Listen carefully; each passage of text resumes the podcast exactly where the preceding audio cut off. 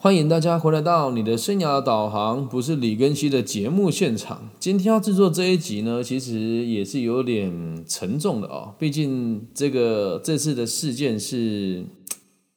要给我们说，今天的主题是要给这个王力宏的一封信啊，给王先生的一封信哦。那因为原本大家都知道，上一集讲的是这个王力宏呃王先生跟李小姐的这个问题。然后我们也讲了不要制造对立嘛，然后也希望大家用理性的角度来讨论我们今天的这个内容。所以呢，就制造第二制作第二集是，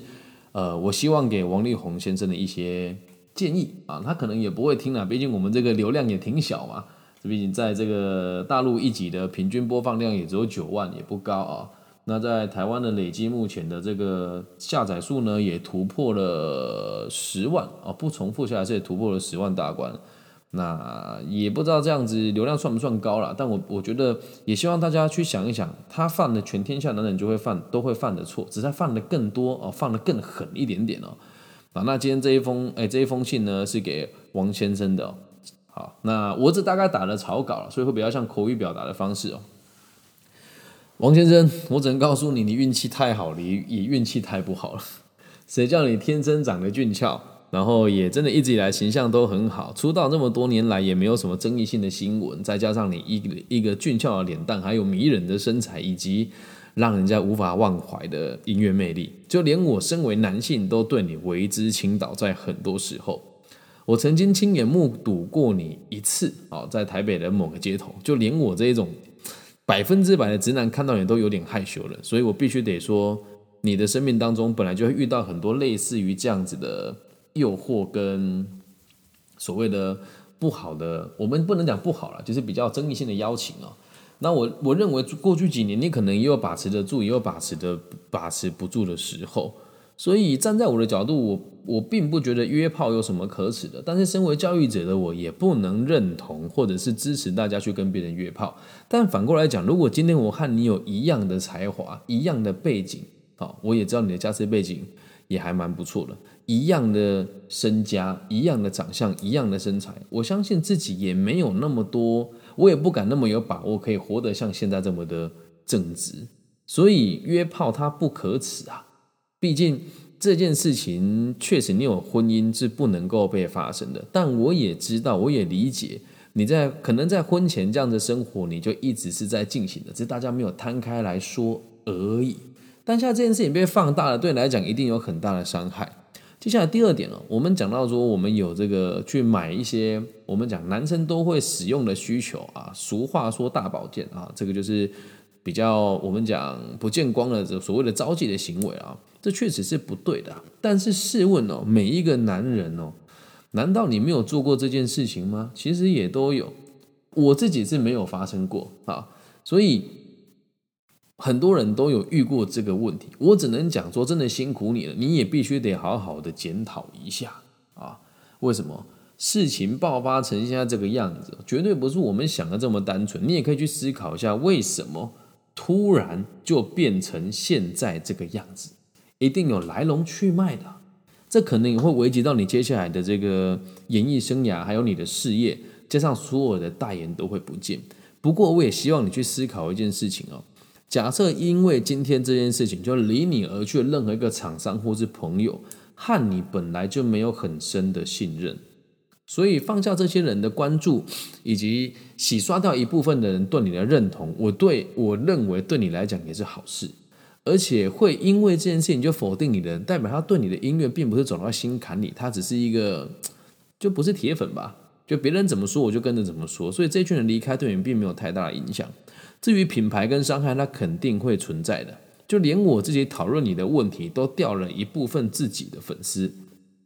而且还要被贴上我在践踏女权的这个封号。身为一个男人，我走了这么远，只议论了两句，我都得承担这么大的压力了。更何况是你现在走在浪头间，而且他所你呃，目前媒体所说的每一件事情，也不能说真的百分之百都是有。很明确的证据的，但是不管怎么样，事情走到这一步，你也必须去检讨一下，夫妻两个人的事情为什么会能够让你的妻子变成现在这个样子，愿意看你撕破脸，把这些可能是诽谤你的话，或者真实又很伤害彼此的语言，放到公开的网络上来让大家评审。说真的，我我个人平心而论，我认为这真的是没有什么。在于我们真实的生活当中，只是大家都不是明星，所以不会像你遇遇到这么大的打击跟冲击。说穿了，也是因为你拥有了很多，所以你会失去很多。如果今天是一般市井小民，了不起就找个地方换个价就没事的。可是，身为公众人物的你，如果想要继续吃这行饭，这件事情你就必须得引以为戒啊！所以，从你的事件再往下延伸哦。我只能说，在你之前就发生过很多类似的艺人，也都一样的问题，但到最后也都有顺利的再回到这个所谓的演艺圈的洪流当中。但有没有人就这样消失呢？我倒觉得也是没什么大不了的吧。就毕竟以你的才华，你要转做幕后或者是做投资，你都还是有影响力的。所以这真的没有什么。人心是这个样子的哦，这些会来议论你的人跟否定你的人，他本来对你就没有太大的认同感。在这个世界里面，如果会为了找到自己的价值而攻击你的人，我相信你也能够明确的判断出来，这些人对你是真的关心，还是只是想要消费你。但我也希望你可以正视自己的错误。身为男人，我也是男人嘛。就如果今天我确实是也招妓了，也这个约了我的好朋友发生性的关系，最起码的事情是我也不会让我的妻子知道，又或者是。我会让他理解，又或者是可以把每件事情都顾得很好。想必一定是你们之间的合作发生了什么问题。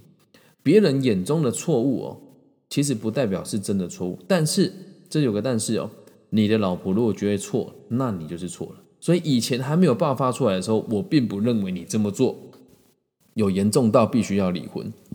所以离婚这件事情后面一定隐藏一个更大的动机或者是危机，你可能有没有发现？我希望你可以去想一想，看一看是不是真的有什么你没有意料到的事情在这当中。也有可能你的妻子有什么诉求你没有接收到，又或者是他有什么诉求无法明明白白的告诉你。但是反过来讲，不能怪别人，也只能怪你自己。如果今天你没有前面这一些不符合世俗眼光的事情的话，今天你也不会这么的麻烦。所以你看现在的状况是，连你的朋友也都受到这些牵连了。我必须得说啊，这也是一件非常不理性的事情。所以最后一次你发出来这个新闻稿，我觉得真的做的很棒。我在做这一集的时候，你还没有发出那一集的新闻稿了，所以我我认为你这么做也已经很清楚、很明白了。至于接下来你说李小姐会有什么反应，我我只能这么说，这是我个人的观察。现在这些发言的内容应该也都不是出自于他的本心，但是也希望你不要讨厌他，也不要恨他，因为毕竟。事出必有因啊，所以如果还有下一段感情，或者是你们接下来离了婚之后，也有可能会一起，就像你信里面所说的，陪伴孩子成长，你也愿意负担的话，那可能某种程度上也就已经达到李小姐的诉求了。那至于你自己，如果离了婚之后，假设还有这个心啊，或者是能够理解，就是目前的这个状况，以及你自己权衡之后，你认为这些私生活确实身为公众人物不应该让别人来检视。你可以换个方式再进行啊，但是我个人最良心的建议就是，我们就不要再这么做了，因为毕竟一般大众都经不起两次的打击。不过就我这么观察下来，目前您的这个公关操作也都做得还不错，所以这是最后是我自己个人的私心了。我由衷的希望你可以保有持续下去的这种自信，然后不停的去追求你的音乐的梦想。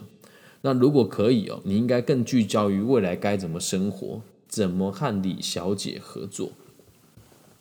虽然你们已经离婚了，但就像你信里面所说的，你们都还是孩子的爸爸妈妈。我知道我什么人都不是，但我说出这些话，我个人认为非常的中肯。至于你听不听得到，我倒觉得你也有机会听到，因为在台湾的这个演艺圈里面，其实能够互相理解到朋友其实也不少啦。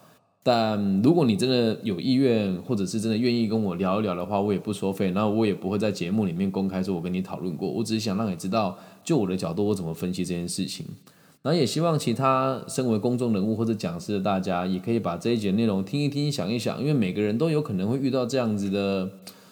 错误，或者是被媒体操作的这种伤害的可能性。如果大家有需要，我随时都会在。也希望王先生可以好好的照顾你的